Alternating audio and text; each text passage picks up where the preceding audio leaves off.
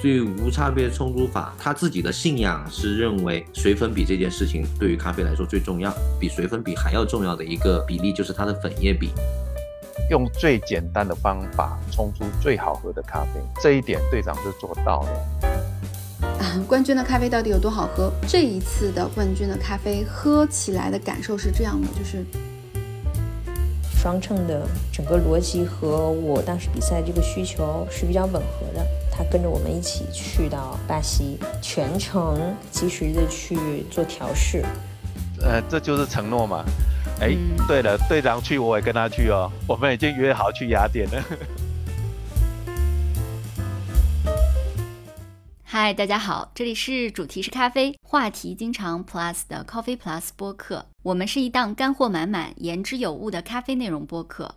将会不定期的邀请海内外的咖啡人和爱好者们一起聊一聊和咖啡有关的话题。我是今天的主播雨佳，坐标在国内。我是一颗坐标澳洲悉尼，我是玉楠，生活在日本东京。今天我们很开心，请到了二零二二年世界咖啡冲煮大赛中国区总决赛的新晋冠军乔治队长彭敬阳来到我们录制现场的，还有 Ultra Coffee，也就是天秤，同时也被大家熟知为优秤或者是冠军秤或者是双秤的研发人廖哲祥廖老师，欢迎欢迎。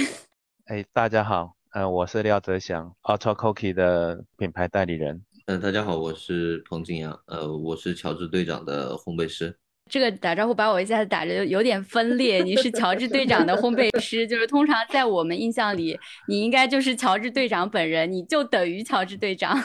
这个品牌是用我的英文名和我以前用的一个绰号，然后在一起组成的那个品牌嘛，所以它还是一个公司吧，应该。大家也很喜欢队长家的豆子，也很喜欢乔治队长这个品牌。然后很多人在称呼你的时候，我们私底下在聊天，也基本上都会称呼你直接叫队长。那我们今天在这个整个录制过程中，就还是依然称呼你做队长好了。好，OK。就是提到队长这场比赛，大家对这个无差别冲煮法都有着各种各样的问题，非常多，也很想去实践，因为大家都想在家冲出一杯好咖啡。我我们既然队长来到了现场，那我们就把队长榨干好不好？来把这个无差别冲煮法细细聊清楚。我们知道这个无差别冲煮法，队长也解释过了，是作为这个咖啡豆的品牌，乔治队长是你们在线上运营的时候，然后提供给用户的冲煮解决方案。你能不能跟我们说一下呢？你们最初萌生出这个想法大概是什么时候啊？提起这个无差别冲煮法，最开始我比较。呃，有概念去想做这样一个东西的时候，是疫情的那段时间，就是一九年嘛，我记得一九年年底，对吧？我们发现了我们咖啡店的生意急剧下滑，所以那个时候我就把很多注意力放在了电商上面，所以我们就希望，呃，可以慢慢去转型，就可能大家因为疫情，很多时候不便去咖啡店喝咖啡啊，或者是在家里面工作啊，居家办公等等的情况，我们就发现了越来越多的人会在家里面进行咖啡冲煮。与此同时，就是我自己作为一个选手，我都会有这种感受，就是如果真的要把一个咖啡豆把它煮到比较好的状况，其实对于咖啡师来说都没有那么的简单。可能就是你准备的很好，呃，你的咖啡都烘的也很棒，你觉得是一个八分的豆子，但实际上你拿到咖啡场上，很有可能你是七二五。这个事情是经常都在发生的事情的。那也就是说，这件事来说，对于一个职业咖啡师来说都有难度。那么对于一个爱好者来说呢，我觉得可能是更难上加难的一个事情了，几乎会接近于可能一把是八分，一把是六六分都有非常有可能的事情。呃，所以我就在想，我们就收集了非常多非常多的一些资讯，因为我们会发现我们在售前跟售后的工作的时间比上面会占到一个三七开的东西，反而我们售前只用花我们百分之三十的时间和精力，而售后的部分可能占到了百分之七十。就是很多人拿到咖啡豆在家里面，他会问非常多的一些对于他来说比较困难的一些点，比如说，呃，研磨到什么程度啊？嗯，他说我今天这个咖啡很苦啊，但是你一问他怎么煮的，他可能是十克咖啡粉用三百克热水，就是这些东西其实对于爱好者或者是呃家庭咖啡师来说，我觉得还是在初期会有难度的，所以我们才想希望找到一个更简单的方式，或者是嗯能够把很多。条件把它限定在一个范围内，这样可能消费者出错的概率就会比较小，那我们的售后工作就会非常的容易去解决了。初期是因为这样一件事情才会有这个想法的，嗯。然后为什么最终你在参加这么重要的比赛，你会觉得说这套方案把它确定为比赛方案了？呃，无差别冲突法其实这可能跟我的比赛经历有一些关系。我以前比赛的时候，我的第一任教练是坡谷泽，我不知道大家知不知道，就是 T 组嘛。然后他有一个冲法是四六冲煮法，然后就是我觉得当时我就觉得其实还挺好的，就是他可能让大家犯错的几率会更小一点。但是你说他是不是煮出最好的咖啡？那这个真的不一定，就是如果比较客观来讲的话，但是它可以减少一些失误。那我就觉得，为什么四六冲煮法可以让那么多人一直在想尝试，然后想去看看到底怎么弄？我就想有没有一种可能性，我也可以创造一个我觉得可以更简单的冲煮法。所以我就想到了无差别冲煮法。但是它跟其他的冲煮法不太一样，一样的是无差别冲煮讲的是把每一个段落的水粉比，前两个段落的水粉比给固定。然后最后一个段落，根据你的咖啡的状况去改变它的水粉比，这是前期的一个思路。因为水粉比来，对于爱好者或这对于家庭咖啡师来说，甚至是对于咖啡师来说都非常的好做。为什么呢？其实那个就是多少克咖啡豆，然后加多少克水的问题嘛。但是，嗯，无论我们是在做一些手法或者是一些萃取方案的时候，我个人认为，嗯，他一定要追求的一个东西就是效率。这也是我前期在比赛中，就是我自己也在犯的一些问题和一些。呃，咖啡师，我觉得，嗯，我也误入其其中啊。就是我们以前一直在研究什么塞细粉啊，啊，调水温啊，然后又换一个什么手法啊，我觉得都是有对萃取率肯定是有影响的，但是它的效率非常低。就是可能你今天你说你的咖啡苦，但是你把细粉塞一点，可能会在余韵部分让它的苦味少一点啊。但是这些都是不能让你的咖啡进行一个质的改变的一个效果，但是。嗯，其实早期是有研究的，在整个萃取的系统里面，影响萃取最大的一个环节是水粉比，所以我想让这个事情变得很有效率。我希望它去改变咖啡的水粉比，就会有了无差别冲煮法。没有办法保证所有在听这个节目的人他有看过你的展演，你可以先跟我们简单的说一下这个无差别冲煮法，它是一个大概是什么样的冲煮法？我们差不多会是在第一个阶段里面去使用一比二点五的水粉比。会把咖啡分为三个阶段，第一个阶段中使用一比二点五的水粉比，然后三十秒之后我们开始第二个阶段的冲煮的时候，呃，会使用一比五点五。第三个阶段，呃，我们就会去根据咖啡的喝起来的状况继续进行改变。但是我们拿到一个陌生豆子的时候，肯定第一次在最后一个阶段中，我们希望它的水粉比是一比五。如果喝起来就是太浓了或者风味太集中了，我们就会把它的水粉比改成六。如果喝起来有点偏淡，我们可能会把它改成四，差不多是这样的无差别冲煮法。比如说，根据你这个一比二点五，也就是闷蒸阶段，加上第二个阶段一比五点五，再加上最后阶段一比五，全部加起来大大概是一个一比十三的水粉比。那我有发现说，比如说像乔治队长的淘宝店里面，你们卖的咖啡豆啊，都不是随豆会赠送非常详尽的一个参考的萃取方案嘛？然后你们给出来的水分比都是相对说很低的，基本上都是在一比十四左右吧。然后这一次的这个冲煮比赛里面，也有人做了统计，就是大家普遍啊用的水粉比。嗯，比如说拿你们前六强来说吧，都是很低的，都是低于一比十五的，很少用到超过一比十五的水分比。但是其实我们以前可能看到更多的说法是说，一个更加靠近金杯萃取的水分比，或者大家推荐的尝试的水分比，可能会在一比十五到一比十七。那像我们平时用也是一比十六更多一些。那所以我就想问，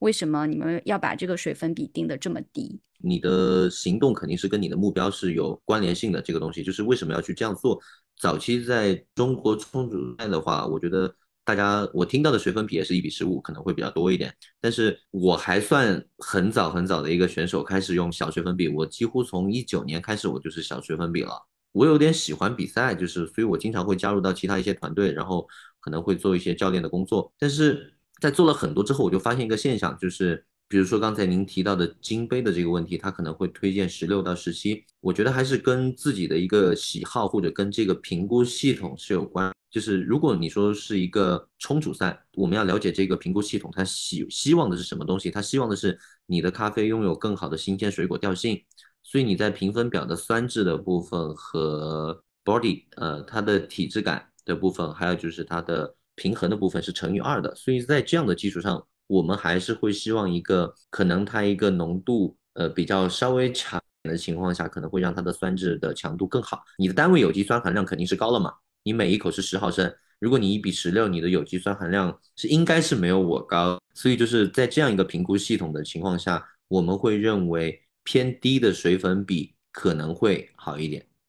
这这也跟你自己的喜好有关系。像我自己，我是非常可以接受那种酸质比较非常亮，我可以接受非常亮的和非常强的咖啡的。所以，呃，我的做法肯定是跟我的喜好或者是那个评估系统是会有很强的关联的。你水粉比低了，你浓度相对相对说同样的系统里面，如果你选择一个小水粉比，肯定比大的那个水粉比你的浓度要高一点。如果其他条件不怎么变的话，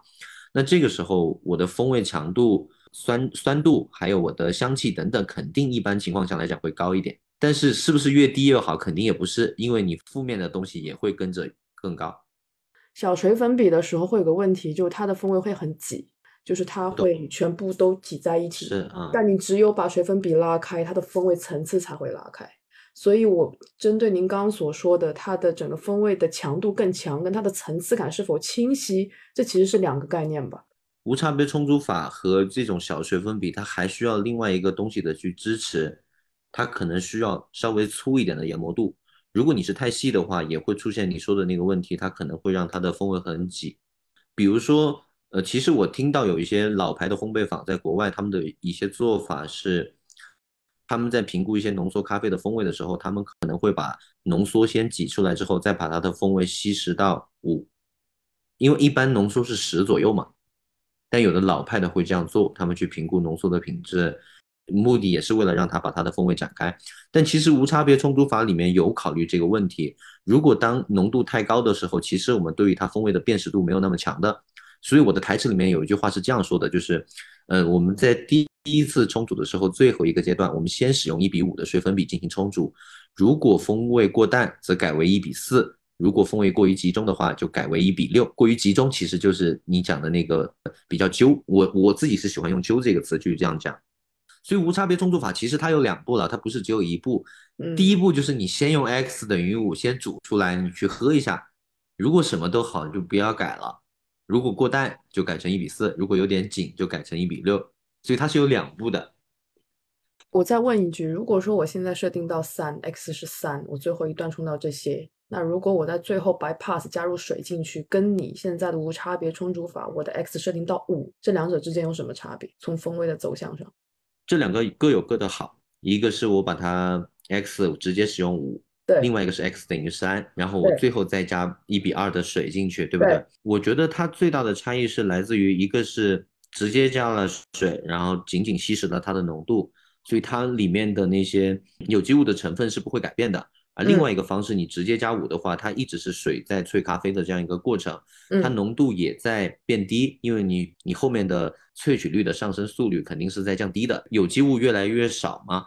但是它两两个可能会存在一个差异性，是在于，呃，如果我是 x 等于五的情况下，它的萃取是没有停止过的，可能它效率很低，但是它还是会萃出一些东西。你直接 x 用三的话，它萃取它就已经结束在一比十二的时候了。不是，我是很注意在听队长的说话，但事实上，我觉得，因为我们刚刚讲的这个水粉比啊，队长讲的其实是属于你们专业的人在喝的。嗯，事实上，我觉得应该区分两种，一种是专业的喝法，一个是业余的喝法。像我们一般喝口粮的，理论上比较不会喝这么低的水粉比。刚刚队长一直在解释他的比赛的过程，但是我把这个参数一丢出去。我的朋友马上跟我，就是马上反映说这个浓度他没办法喝，太浓了，所以我 才会觉得很奇，呃，不是很合适啊。我觉得不是为了赛制了，就是我自己日常喝我都是这样喝的。但是大家可能在我浓度是多少？我浓度其实蛮低的，一点三五啊，大部分人是可以接受的一个情况。但是就是还是会跟无差别冲煮法有关联这个东西。第一个东西它是粗粉，如果你粉粒越粗的话，在同样的萃取框架下，相对来说它萃取率会相对低一点。而我不是用一个非常细的粉去在做一比十三，所以它真正做出来的浓度也只有一点三级。所以我认为听起来可能这个参数比较极端，但是如果你真正喝到的话，嗯，还是可以接受的。呃，我们可以看一下你在比赛中使用的一个研磨度是 C 四零的二十八的研研磨度。就这里的话，我觉得为了我们讨论更清晰，你可以跟我们大家说一下，你这个 C 四零的话，平时用于杯测的一个标准研研磨度大概是在多少个？嗯，如果从爱爱好者角度来说，特别爱说的一句话就是你的 C 四零不是我的 C 四零嘛？我都看到过好多次这样的一些说法了。但其实我又测过，其实如果你是同代的话，其实你差别不大。因为你的那个螺丝很相似的，我这次用的是一代，就是第一代的那一只，然后我记得我的杯测研磨应该是十八，嗯，就杯测研磨十八，然后你比赛用到嗯二十八的一个研磨度。其实这个研磨度，因为我们平时现在就是大家交流，呃，用 C 四零也用的蛮多的，相对来说是，嗯，算是粗研磨了。就是你当时确定了这个粗研磨，配合这个无差别冲煮法的，不是用粗研磨，我也是坚持了好多年了，就可能四五年吧。呃，还是跟感官喜好有关系。就是我认为粗研磨跟细研磨会有一个比较大的差异性，就是细研磨的话，它可能萃取的均匀性更好，呃，它的水粉的接触面积越大，更大一些。细研磨的情况下是这样的，但粗研磨就是它的总体的那个水粉接触表面积是会变小的，但是它又会带来另外一个好处，就是它会带来不均匀性萃取中的，就是我是比较认可这个东西的。呃，我不觉得就是均匀了一定会好，但是我反而会认为它其中存在一些萃取的不均匀性，反而会给咖啡从高温到低温带来很多一些变化，都是我的理解啊，不一定对。呃，我认为咖啡萃取中水还是可以萃取到咖啡颗粒里面一些的物质的，不是只能萃取表面。呃，它跟浓缩不一样。因为浓缩是一个快系统的萃取，它可能只有二十多秒，但是冲煮的话至少是一分多钟，所以我觉得它是有机会带出呃粉粒里面的一些物质的。那如果我的粉粒越粗的话，那是不是意味着我的接触面积可能会越小？那么粉粒中间的差异性会随着我的颗粒越粗，它的萃取率差异越大。因为其实我们读到的那个萃取率是一个混合萃取率嘛。它并不是说这个杯咖啡里面每一个部分都被萃出了百分之十九或者百分之二十，是你综合的读数，它并不是一个最终的一个真实的读数。所以我认为我自己的呃对于萃取的理解是我希望创造一定的不均匀。你这个说法其实之前那个豆子他也说过，就是绝对均匀的一杯咖啡，如果你尝一下的话，他他觉得真的不好喝。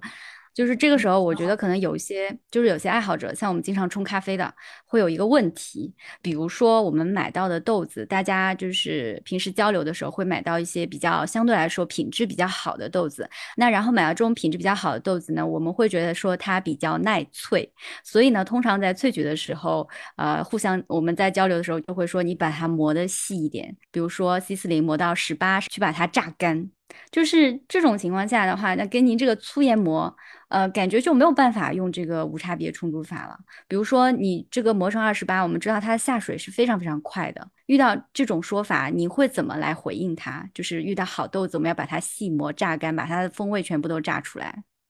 第一个东西我们要去怎么去翻译，就是豆子耐脆，或者说这个豆子要把它榨干。这些都是来源于我们咖啡师对于一些我们的经验的一些总结。那怎么去翻译这句话呢？我觉得这个也蛮有意思的，就是它比较耐萃，意味着什么呢？意味可能可以做一个萃取率比较高的咖啡。翻译出来的语言可能是这样，还是来源于就是你怎么去看待萃取率的这个问题。那其实如果在无差别冲煮法里面，如果你的豆子非常好，耐萃这个词，其实在我的理解上，也就是说它的可溶解物质量更多。那可能一个豆子就是，呃，每一个豆子会根据它的一些种植海拔啊、风土条件啊，还有它的后置处理，都可能有不同的可溶解物质的含量。所以耐萃这个词对于我来说，我更多的理解是，认为它在可溶解物质的含量不太一样。那如果你今天遇到一个好豆子，说比较耐萃，其实潜台词就是讲它的有机物含量更多嘛，大概率是这样一个情况。这个时候无差别冲煮法也有一个办法去解决它，就是你的 x 等于六啊，你把你的水粉比提高了，它自然在同等的条件下，它萃取率也会更高。所以我觉得好豆子在无差别冲煮法里面是一样可以运用的，而且我已经坚持这个方法好多年了，就冲煮赛，啊，其实分数都不差。比较耐萃这个问题哦，我我的理解是萃取的过程当然是从酸甜苦，然后涩这些顺序来的嘛。那好的豆子很显然在后面这两段的不良物质它出来的机会就少很多。这个以我们业余的角度来讲，我们思考是这个方式。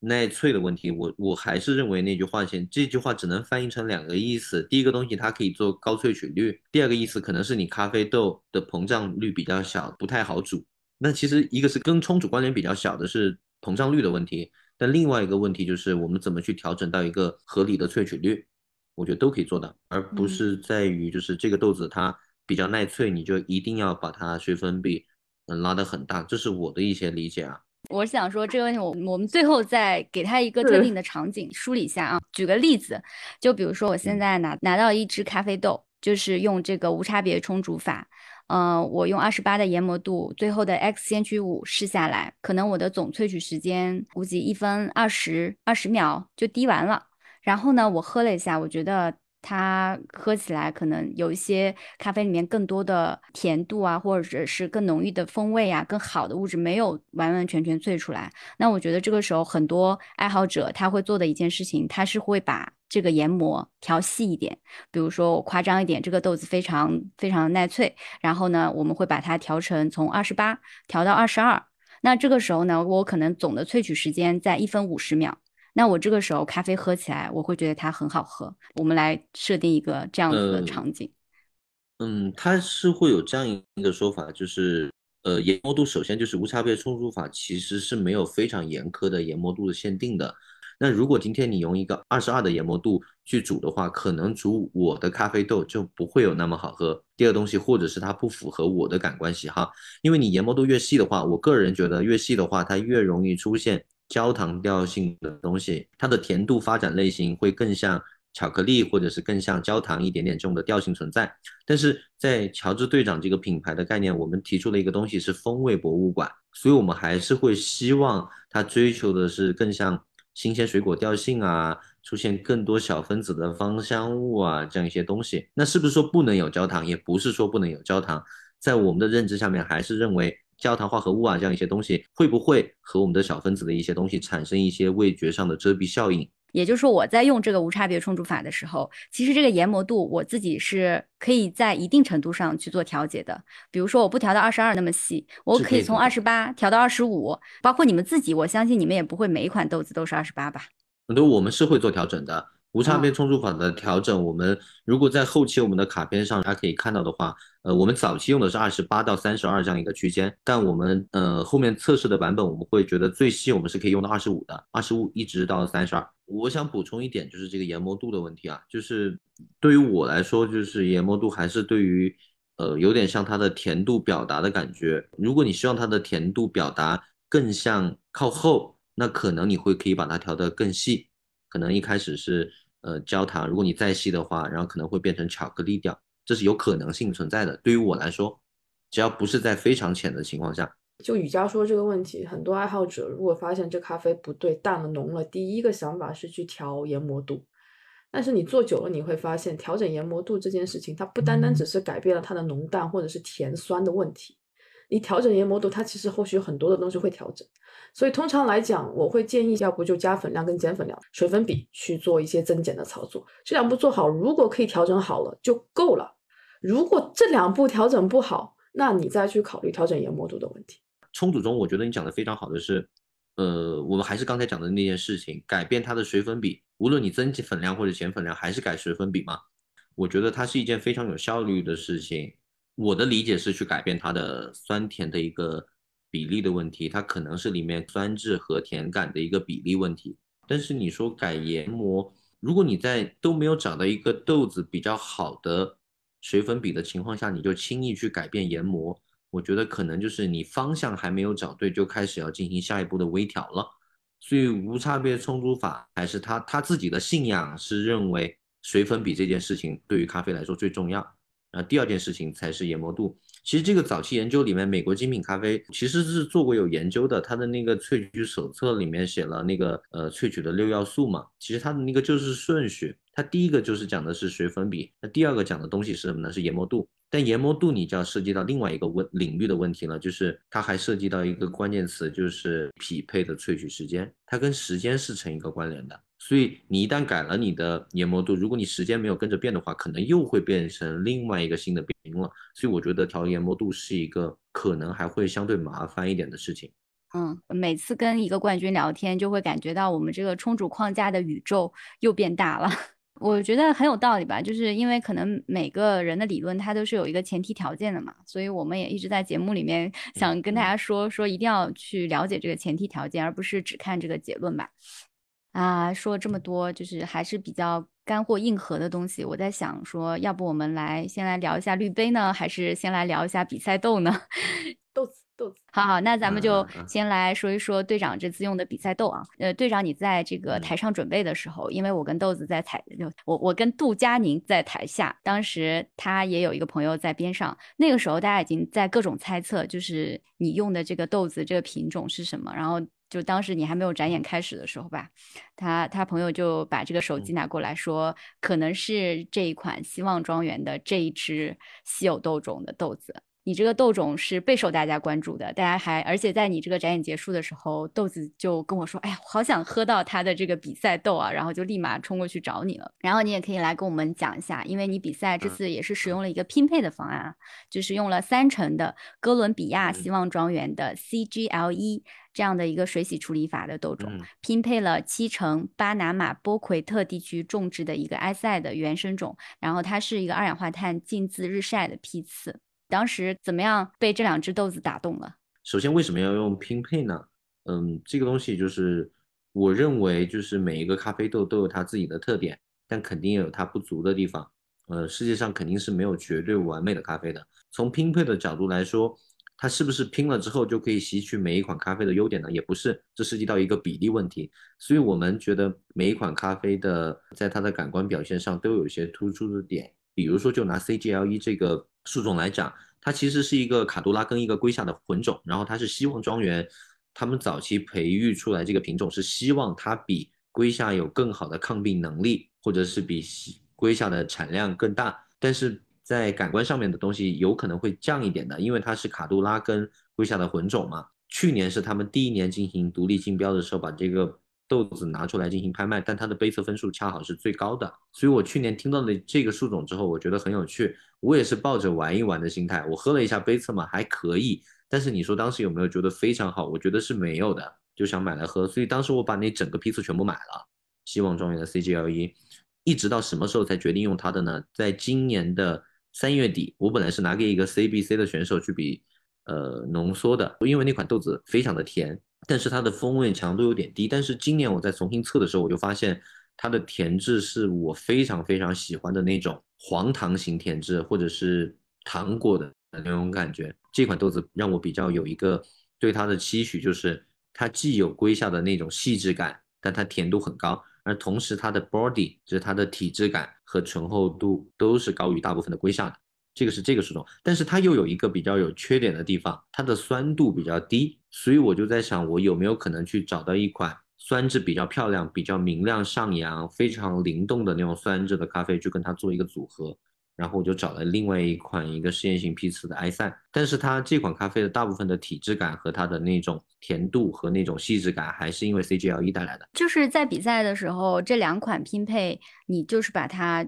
完全混合在一起，然后研磨的嘛。因为之前一科在今年在澳洲参加比赛的时候，他也是使用了一个拼配嘛，但是他使用了一个呃还蛮特别的手法来就是铺这个粉层。呃，哥伦比亚龟下呃 C 四零 MK four，然后二十二个铺在下层，然后玻利维亚二十八个铺在上层。然后我的比例是十点五对两点五，我的哥伦比亚是两点五，我的玻利维亚是十点五。其实我我也做过类似做过类似的萃取，我是先把粗粉放在下层煮，然后煮到一半的时候，我再把细粉放到上面去进行萃取。我们团队有人这样比赛过。其实我们拼配做的也很早啊，我们家在一七年还是一八年，就李金坤比赛那年嘛，他拿的中国季军嘛，嗯，其实当时我们就在做拼配了。嗯那前段时间还有人来说我们。来网上跟我聊，他说你是不是模仿瑞士的那个冠军，然后做拼配？我说其实我们做拼配还蛮早，但是是不是一定要拼配？我觉得肯定不是的。这个东西就是，其实我会建议很多，呃，我们的一些呃友商啊或者好朋友，他们在比赛的时候，我们也说尽可能不要拼。如果有有办法不拼的话，能够找到更好的咖啡豆。为什么呢？因为拼配的烘焙它还是会成问题。第一个问题就涉及到，就是你可能工作量会翻倍，生拼是机会不大的，因为这种豆子一般相对它还是比较特别。如果你熟拼的话，人家只用做一一个曲线，你要做两个曲线的，这是第一件事情。第二个事情，你去怎么去找它的那个比例，而且是不是这款豆子直接把它烘到你能做到最好的情况下放起来就一定好，也是不一定的。所以我觉得不是一定要拼，就是是没有办法的情况下，或者是你很喜欢某一只豆子，你希望更突出它另外的一些感官特性的情况下，需要用到另外一些豆子的特性。这个时候我才会考虑拼配，因为前一段时间我在网上有看到过一些网友的他们的疑惑吧，因为现在世界上有很多人在做，包括选手，包括一些比较优秀的烘焙商都在做这个手冲拼配豆这个事情。那我有看到说一些他们可能来自于一些不太成熟的地区或者是市场吧，他们还有一种执念，就是说手冲我们不是就要。单一产地嘛，要追求单品这个事情，所以针对于这部分声音，队长，你可以跟我们简单的来回应一下。这这件事情还是比较有趣的点，就是第一个东西是谁定义的，就是一定是手冲就一定是要单品。我觉得这可能又跟我们受到的传统关于咖啡文化，在早期的时候，大家就已经开始在用单品咖啡进行手冲。这样一个文化可能还是会影响我的一些定义，但是其实对我个人来说，就是怎么好喝怎么来，拼配不一定比单品好喝，单品也不一定就比拼配好喝，还是感官的问题。队长，你家现在就是在上架的一些手冲的咖啡豆有拼配的吗？暂时只有一款。其实上次我们有一次也是跟群友群友做一个在线的交流吧，然后有些人提出来一个非常有意思的问题，就是你这个按比例来做一个拼配，比方说就是熟拼嘛，就把它烘成熟豆了，再做一个像三比七的拼配。但是你在冲煮的时候没有办法说我这个称十五克，这十五克里面就是按照你预定的比例三比七这个比例出这个豆子的，那这个时候它肯定就是每一杯之间都是有差异的嘛。那我觉得你们作为一个在线的烘焙商，你们使用你们豆子的也是非常非常多，有没有遇到过这种问题？然后会做一些售后的反馈，你们是怎么去解决的？其实你讲的问题是拼配能不能完完全全的一致的这个问题嘛？它能不能完完全全一致，肯定是不可能的。哪怕就是单品豆，它的呃生豆之间是不是完全一样，肯定也不太一样。这是第一个，就是我的想法。呃，比赛的时候我还是非常有信心，可以确保它每一把是差不多的，因为我是用三个不同的玻璃罐。分别去配的，然后再单独研磨，我没有做混磨，这是我比赛的习惯，所以我可以确保它每一杯的比例是不会变的，这是第一个点。但第二个点就是，呃，你说有没有出现，就是比如说他以后，嗯，买了我们的有些手冲拼配之后，那客人会不会，比如说我是一个埃塞俄比亚配一个肯尼亚？他开始咬到的那一勺咖啡豆是肯尼亚，后面两勺才咬到的埃塞，会不会有这种情况出现？我觉得还是会有的。但是相对来讲的话，如果是呃这样的情况下，在意式咖啡中的出现概率会更大一点，因为它涉及到有一个豆仓嘛，那豆仓通过一定的震动之后，它会产生巴西果效应，所以它比较大颗的豆子跟小颗的豆子会分开。我觉得在意式里面的概率比较大，但是豆仓上面都有一个小盖帽的设计。那个其实设计就是为了防止巴西果的效应，但我觉得这个东西出现在手冲里面的概率会小一点。但有没有这种可能性出现，肯定是有的。那客诉的话，目前还没有听到这方面的客诉，客人也不会这样去跟我表述。他说是不是我先喝到了什么，再喝到了什么？他只会跟我说好喝或者是不好喝。然后下面就是来说一说你比赛的时候用的这款滤杯吧，因为你的滤杯也是一款联名定制款的滤杯，是由乔治队长和 Lily 联名款的滤杯，而且你们对这个材质的重量上做了一些修改。然后今年的比赛我们会有发现，很大一部分选手都改用平底滤杯，而且都来自己设计滤杯，所以你们当时是一个什么样的考虑来做这个事情？设计滤杯这个事情，我们做的也蛮早的。二零赛季的时候，我们其实就开始在做一些呃滤杯上的调整，因为那个时候我对滤杯内部的那刃条的呃设计我比较感兴趣嘛，因为我发现了就是它的刃条的一些设计跟咖啡流速非常的有关联，呃肯定不是越多越好，然后它还是跟它的粗细啊，或者是它可以让滤纸跟杯壁的贴合面积有非常大的一些关系，以及它出口的那个地方是被滤杯锁死的还是空的，这个东西都有关系。那个时候就想到一个东西，就是我们测了市面上大部分的滤杯，就是特别是陶瓷啊、V 六零啊这些东西，都会呈现出一个什么状况呢？一般是前期温度比较低，然后后期温度会慢慢的抬升，然后最后才会无限的接近于你使用的水温。但这个情况下是假设在你的水温一直没有掉的情况下，比如你设定九十度，它肯定是永远到不了九十度的，它会一直接近接近。我们怎么测到这个温度的？我们是用一支那个温度计放在那个滤杯里面去测，那就会出现一个跟我们所认为最好的萃取可能成一个反方向，就像。呃，意式咖啡机一样，我们可能是变压萃取，一开始希望有一个比较高的压力。那随着它的有机物萃出越来越多之后，我们会把它的压力设定小，还是为了规避一些负面味道的萃取。但是手冲的话，呃，大部分滤杯会呈现出一个前面温度比较低，但反而萃取到后面之后，它的环境温度比较高的情况。所以当时我就有一个想法，我希望找一个比较特别的材质，能不能去解决这个问题。所以二零年的时候，我们就开始做了。呃，一些新滤杯的一些设计。当时我找了一个我做半导体的朋友，半导体的一个呃，用于是单晶生长还是什么，我具体忘了。他们有一个新的材质叫热解氮化硼，然后那个材质比较特别，它比热容非常的低，然后它又比较耐高温，然后也的化学惰性非常的强，所以就是我们发现，几乎你一开始的时候，它的环境温度就会比大部分的滤杯要高，那也就是在萃取前期，它给到咖啡粉的能量就会比较强，所以才会有这样一个想法。就是我们也是简单补充一下，这里涉及到一个热力学公式，就是 Q 等于 Cm delta T，然后这个 C 呢就是一个材料的比热容，不同的材质它会呈现一个不同的比热容，大家可以想一下，这个石头、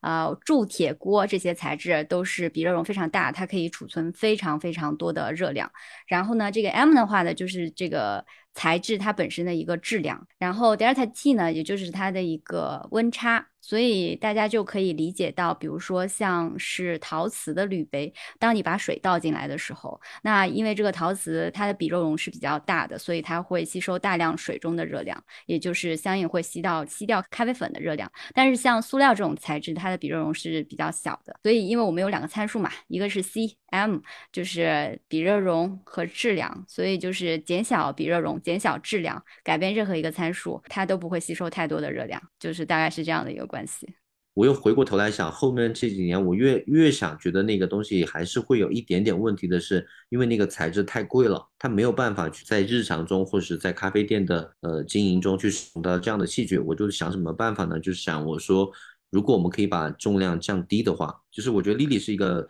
呃做的还蛮好的一个萃取系统，就是它的下水速度啊。滤杯的夹角做的都蛮好的，所以我就想有没有这种可能性，我们通过更简单的方式，可以让它的让咖啡粉整个的萃取环境温度更高一点，可能它是也可能是保温的问题，通过不用去改变比热容的问题，它并且也是一个比较好的滤杯。这个时候，如果我们通过一些更简单的方式，可以让它的环境温度在前期可以提高一点点的话，我是会认为非常有意义。所以我们今年才去跟 Lily 去做了一些合作。我们把它的重量降低。其实我们在前三个赛季就已经在做这个事情了，就是热解氮化硼。我们找了一个非常特殊的材料去做滤杯，但是那个不实际。今年大部分的新滤杯，他们都在做减小这个滤杯的质量的问题，有些甚至非常非常轻。那为什么市面上的滤杯都要做的这么重呢？如果是考虑这个，是跟你们比赛的用豆，还是跟你们比赛的一个想达到的目的有关吗？这个比赛的意义，它肯定不是一个过去的比赛，而它是一个属于未来的比赛。就是它可能在整个咖啡行业里面的一些新的想法，它可能都会通过呃这样一些咖啡师的一些想法，会不会又重新复制到市场上面？它是肯定是需要一个过程的。但咖啡师说的对不对？嗯，不一定对，但不一定错。但是它肯定是对于未来的呃，无论是你的器具也好啊，感官导向也好，我觉得它是有一定的引导作用的。因为在你的展演过程中，你没有特别的去强调你一个注水的手法，比如说每一个阶段你是更倾向于绕圈呢，还是更倾向于中心注水啊？然后能在这边跟我们来说一下你是怎么处理这个注水的吗？无差别充足法的前两个阶段我会用绕圈的方式进行充足，但是最后一个阶段我想改为中心定点。这个方法也是我无论是在我们门店里面，还是我前几年的比赛里面，我都是这样做的。目的是为什么呢？第一个东西我不太认为就是绕圈或者注水这个事情会对咖啡带来非常非常大的本质性影响，这还是个人信仰问题，就对咖啡信仰的问题。但是我认为为什么要在最后一个阶段以中心定点呢？因为它有两个好处，第一个东西是它可以把你的液面给拉高，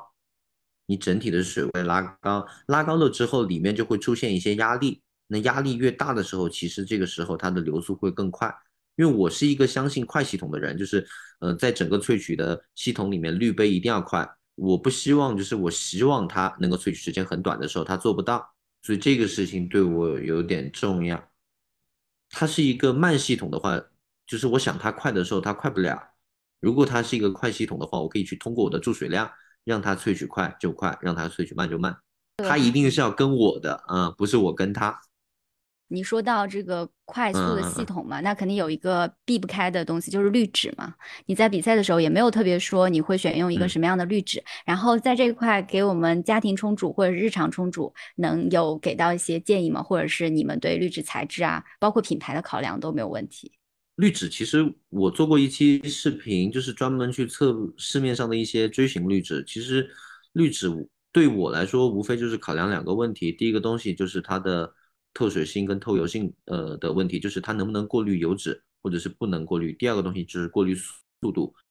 还其实还是可以再说一个东西，很重要的就是它有没有异味。就是第一个东西有异味，肯定是我没有办法去接受的。那除了没有异味之外，我会选择的滤纸一般是它流速还是要相对比较快。那市面上我自己测试下来，我觉得非常好的，比如说我们以平底滤杯来讲的话，呃，速度非常快的是卡丽塔的一八一八五。我觉得是平底绿绿植里面最快速的和无纺布这两个比较快。如果锥形绿植的话，我个人比较喜欢无纺布和哈里欧的。还有一个品牌也非常好，但是相对价格高一点，Fast。在展演中提到了说，甜味物质会在第三十秒到第六十秒这个时间段快速的溶出，并接近到峰值。然后你们通过测试发现，这一段用一比五点五的粉水比，它可以提高酸甜的感受。所以我的问题是，这个结论它是仅仅适用于当时用的这支比赛豆，还是说它有一个普适性，就是我们换成其他的豆子也没有问题？它是从一个现象再到一个找结论的过程。你说我真的有没有可能去在每一只豆子里面去一定去找到它的每五秒钟它的甜度上升的这样一个东西？我觉得是很难的。这份资料是参考于一些某些文献上面提到的萃取的一个模型，然后它会是怎么样一个发展过程？但是我们也再通过我们的实践，然后结合自己的感官测试，会得到这样一个结论。为什么会是一比五点五呢？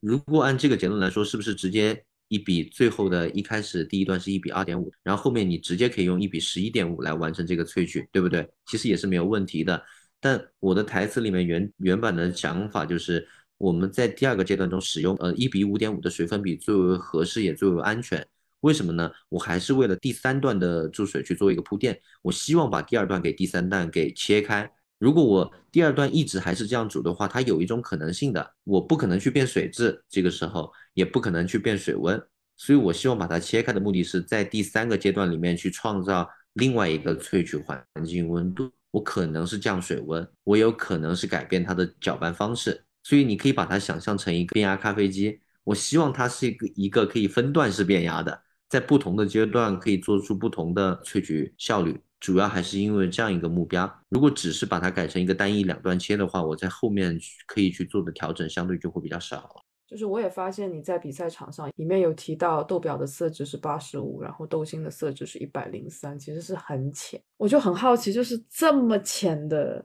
咖啡，然后你又要用这么粗的研磨，然后又很快的一个萃取时间，这一整套这样下来，感觉好像这么浅，你到底是倒是怎么想的？就是要做这样子一个尝试。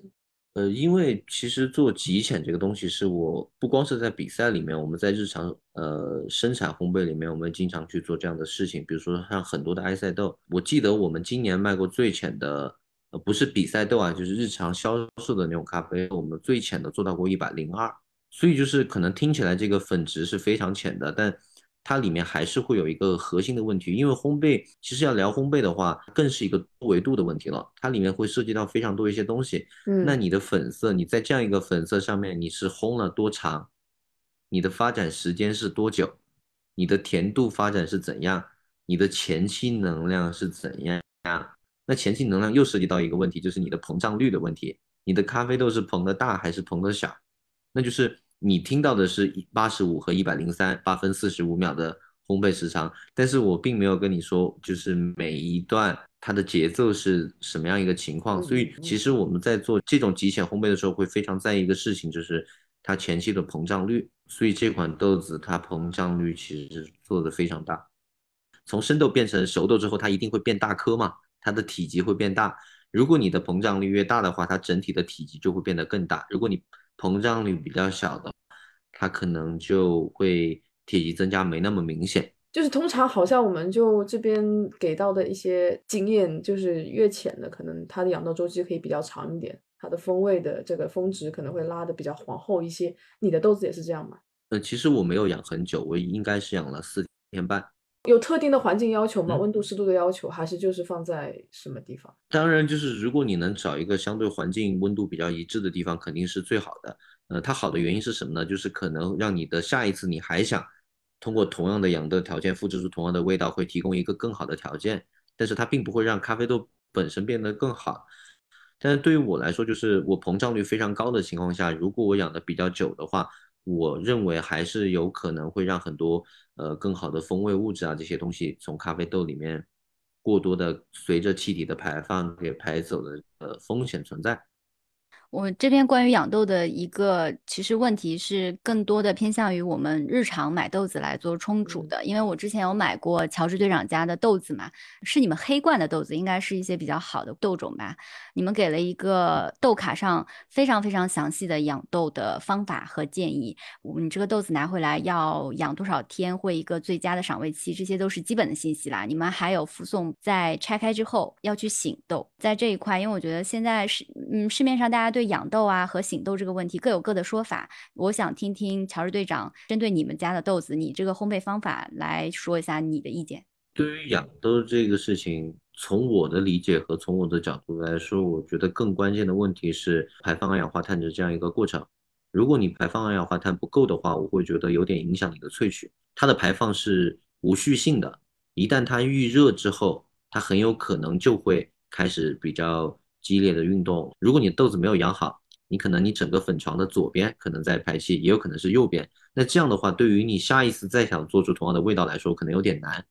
所以我认为养豆呃可以达到一个稳定的萃取的这样一个状况，对我来说是这样的。那我们也发现这个东西有点不一样，这跟你的膨胀率或者跟你使用什么样的烘焙机差别都还蛮大的。在我们的烘焙体系下面，我们认为，呃，相对来说，十四天左右的话，一个浅焙的，嗯，可能比较好。有没有一个上限啊？比如说它风味衰减？这个有点难说啊。你 懂？其实我觉得我们的豆子最好喝的，我自己喜欢的口感是二十一天左右浅焙豆。最后就是因为乔治队长在比赛之后吧，对于这个展演台词，可能大家网上讨论的也比较多。然后呢，可能有两处比较有争议的地方，不知道队长这块借着我们这个节目的机会，嗯，可不可以给出一些回应的讨论？主要是哪两处？一个就是在闷针阶段。您说让这个粉快速接触水，然后避免二氧化碳溶于水，形成一个碳酸的危险，然后带来我们时常遇到的一些燥感啊和刺激感这样的口感。然后第二个争议点呢，就在于你当时使用了一个咖啡豆出炉的时候，用液氮把它瞬间冷却，从两百零一度。冷却到零下一百七十三度，然后您说这样会使咖啡中的一个纤维素破裂重组，生成甘露糖。然后当然你这个最后也给出回应了，其实是一个冷却抑制寡糖再连接的过程。然后你可以针对这两点来跟我们详细解释一下。第一个，我们先聊二氧化碳的那个问题吧。我的原文的讲法是避免二氧化碳溶于咖啡液。那我们要认可一件事情是。第一个东西，二氧化碳不是热溶不了热水的，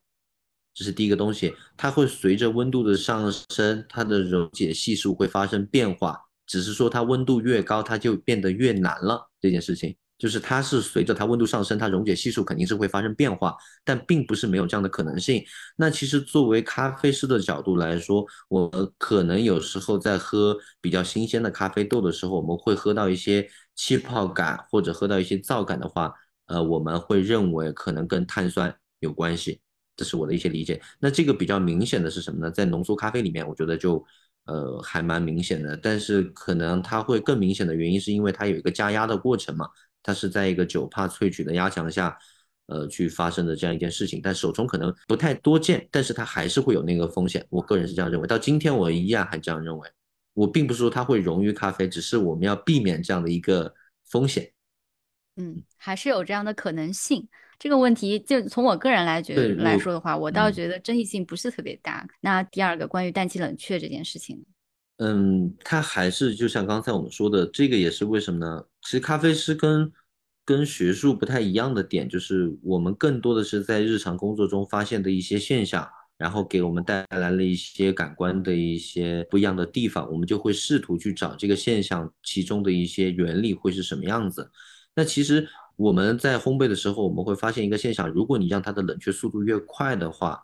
它的甜味可能会相对明显一点。这个是来自。工作经验的部分，就像我们的烘焙之后，我们其实是有装一个那种一体式的冷却空调机，然后放在那个冷却盘的那个地方，对它进行一些快速的冷却。我们发现它的冷却速度会跟它的甜味物质的会成一个正关联。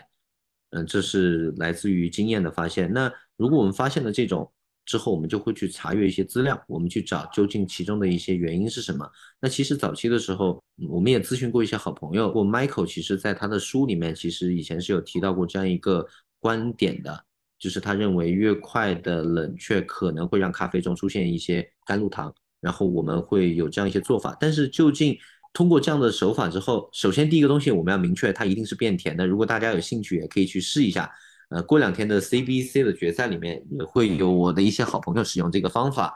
然后去让他的咖啡豆变甜，然后他们也明确表示这个东西是会让它变甜，但它究竟是不是甘露糖还是是什么糖？那这个东西我说实话我没有去做过非常细致的论证，但是前段时间我也去找了一些实验室的团队去帮我重新去做呃这样一些测试，然后之后我们可能也会把。我们的一些测试结果去进行一些公布，不光是甘露糖，因为在我朋友的认为上面，如果纤维素或者是半纤维素在一个酸性环境下的水碱还是有这种可能性的，但这其实也是一些猜测，但它是不是对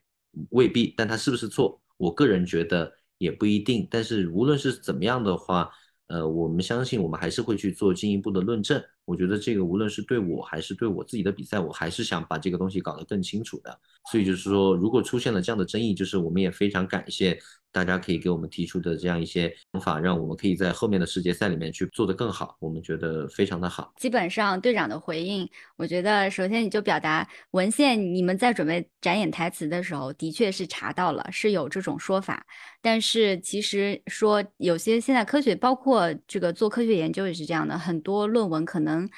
同一件事情，它双方观点都会有，因为这个我觉得也是做学术研究的一个本质吧。只要你能找到一个支撑点，那你就有可能去发表论文。所以说，你们文献是有人写这个东西，你们查到了。第二个就是你们会再对这个问题再去查证。争取在世界赛上给大家一个澄清的机会。这个回应吧，对我来说还是蛮清晰的。还有就是，也有看到过大家有一些比较理解的声音呢，就是呃，遇到这种网友的质疑，大家会觉得他从某一种角度上来说，可能是一种好事，因为大家的质疑才能促进更多的选手。更加认真、更加谨慎的去对待他们未来的展演台词嘛，其实也是从侧面上就是会推动这个行业的，这是一部分的声音，我也希望能把它分享出去。然后刚才队长的说法里面，就是还有一个问题，就是您提到的 Michael 是谁？如果我没有讲错的话，他应该是热风烘焙机比较一个先驱的一个烘焙先驱吧。最后还是想代表 Coffee Plus 我们自己的一个立场，就是冲咖啡嘛，大家还是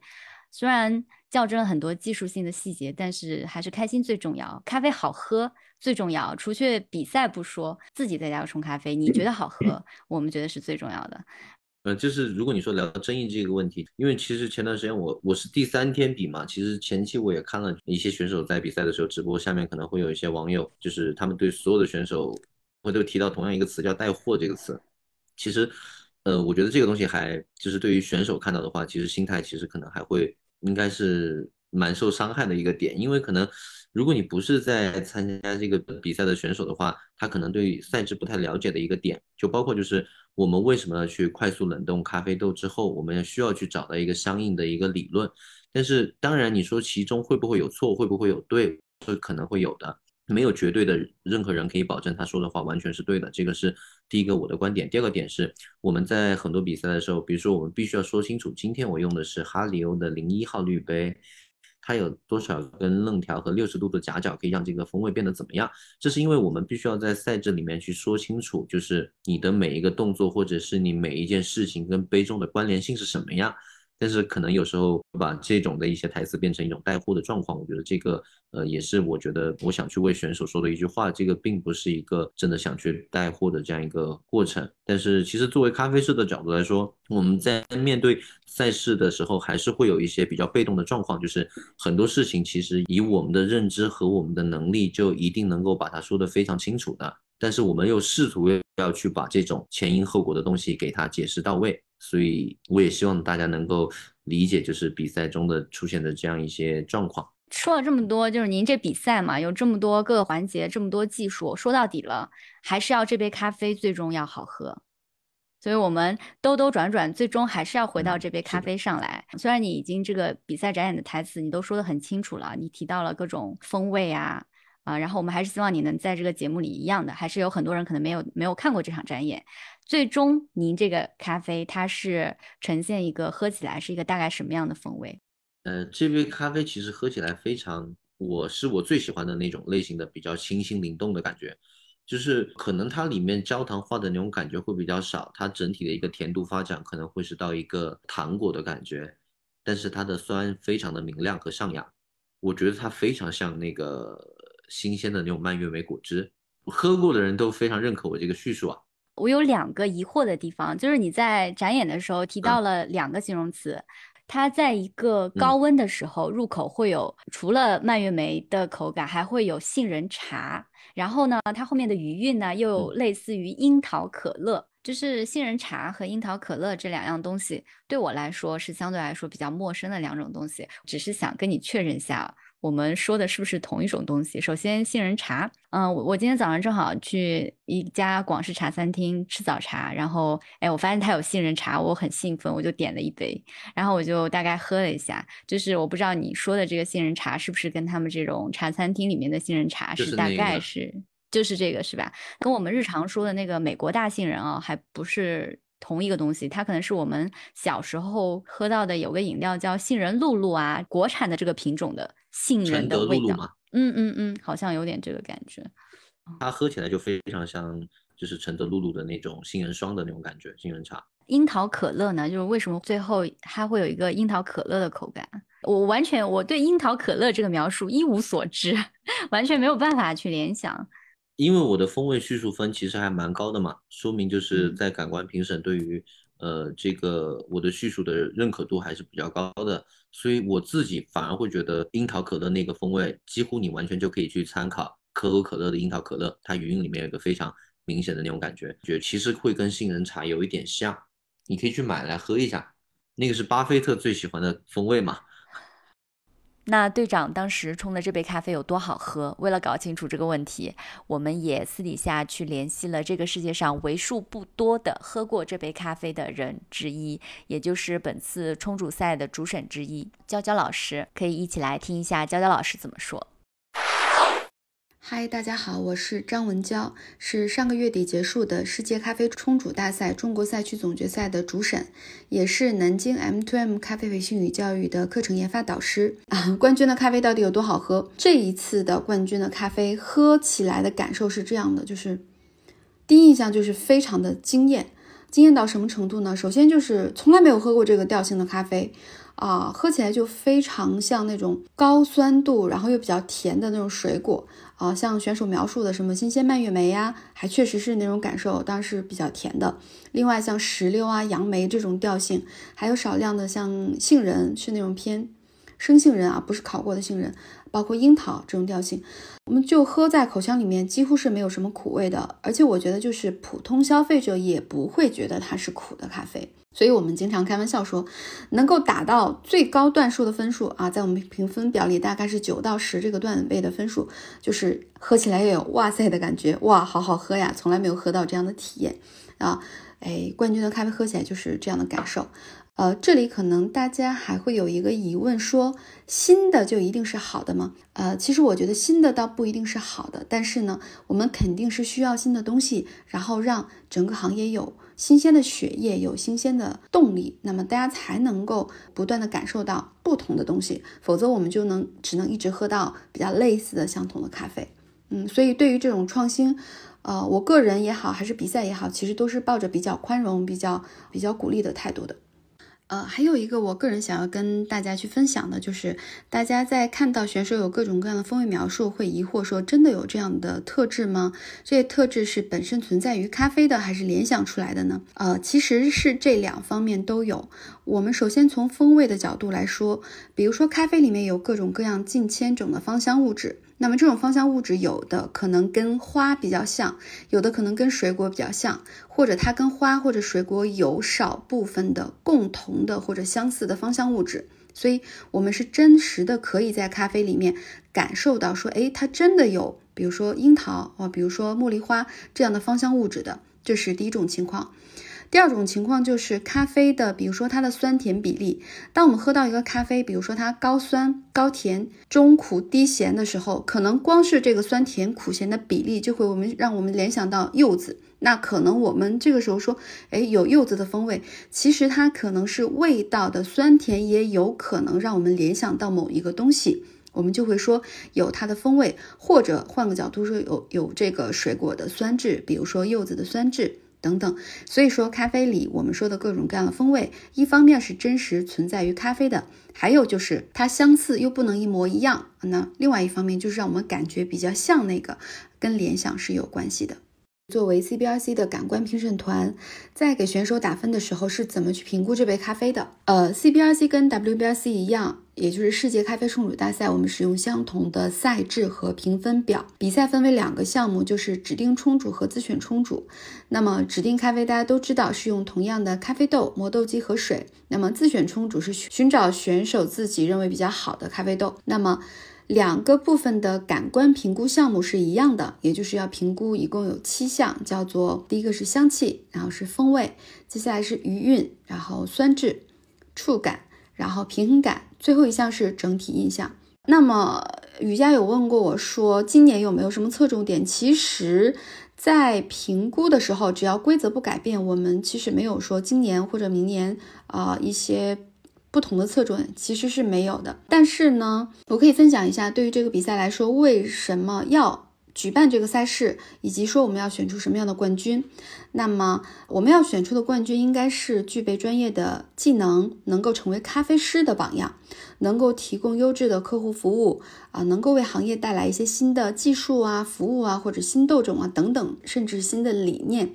这样才能够带动整个行业的发展。当然，这种带动它比较难从选手直接带动到普通消费者啊，所以普通消费者在看这个比赛会觉得选手讲的云里雾里，不知所云。那其实它的带动，首先是应该带动咖啡从业者的，比如说。咖啡师、咖啡讲师等等，那么慢慢的再去带动咖啡爱好者，以及最终可能才能触达到咖啡消费者，它是一个这样的路径。但是如果没有一个这样的赛场，大家没有比较多的创新啊这样的动力机会的话，那么这个行业整个向前发展，它的动力就没有那么足了。这是我个人的一些想法。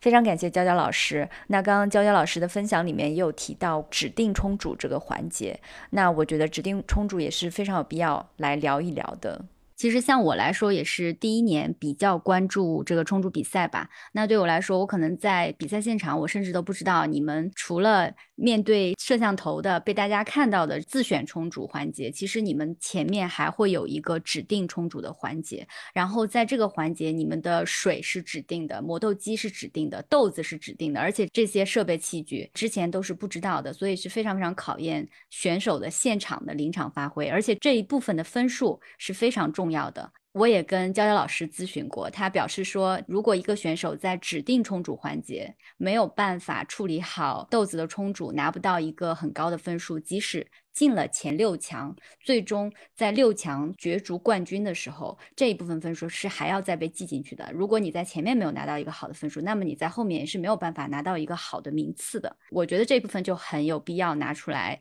说一说，因为可以解决很多人的一个怀疑吧，就是大家可能觉得这个比赛现在已经发展到我有资金能力，然后我去买很多优质的豆种，我就可以凭借这个豆种的风味来赢得感官评委的高分。我觉得可能也是一个大众的误区吧。然后我们可以聊一下这个指定重组。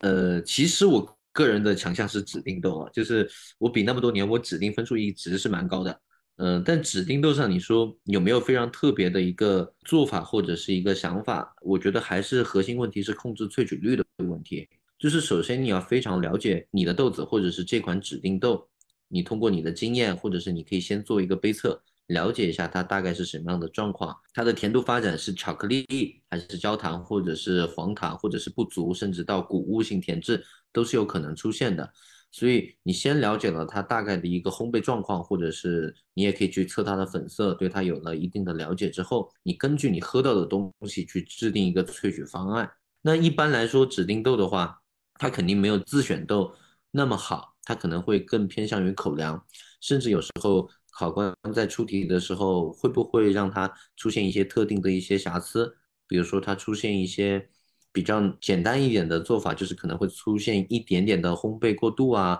或者是如果要出题出的很难的话，甚至会帮大家出到那种三调子。什么是三调子呢？就是外面是焦的，然后中间刚好，最里面是没透的，这样的情况就是都有可能会出现。所以你先要很了解这个你今天拿到的指定豆会是什么样一个状况，然后你再根据这个豆子去进行一些萃取率的设定。当时这个指定冲煮环节的整个一个冲煮手法，还是用了你的无差别冲煮法吗？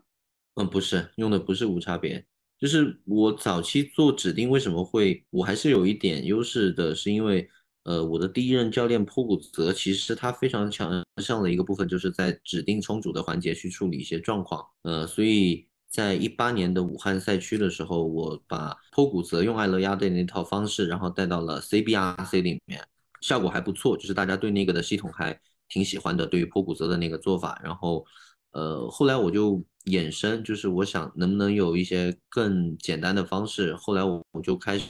是呃，在我们同事早期打比赛的时候，我们用了一个方式，就是一个很简单的浸泡法。这个方式我这次用的是一个浸泡法来做的，但是我们给它做了一些调整。它其实是引自于什么呢？李靖坤在一八年的决赛的时候。我们用了一个烧杯，实验室的烧杯，然后再把咖啡粉放进去之后，然后再加上水，然后进行浸泡和搅拌，然后再通过过滤。然后今年我是用这个方法去做的。为什么要用它呢？还是因为我们觉得，如果我们今天一在处理一个陌生豆子的时候，我们可以完全尽可能的让它更加量化或者更加稳定化的话，可能会更可控。如果充足的话，我要我希望你能够五十八秒，然后完全它立出来。我觉得是很难的这个事情，可能它没有滴完，但是如果我们用这种方式的话，就非常好去控制它整体的萃取时间啊，或者它的搅拌力度啊，或者是呃它的水温这些东西，我觉得都会变成一个更可控的一个方式。所以我们这次用的是我的同事一八年李金坤比赛的时候的那个，他当时是用这个方式在做自选，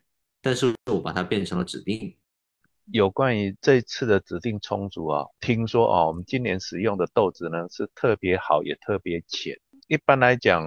指定豆的豆子应该不会很好，但是听说这一次的指定豆特别好。那这样的话，对于刚刚的这种冲煮方式，会不会比较吃亏一点？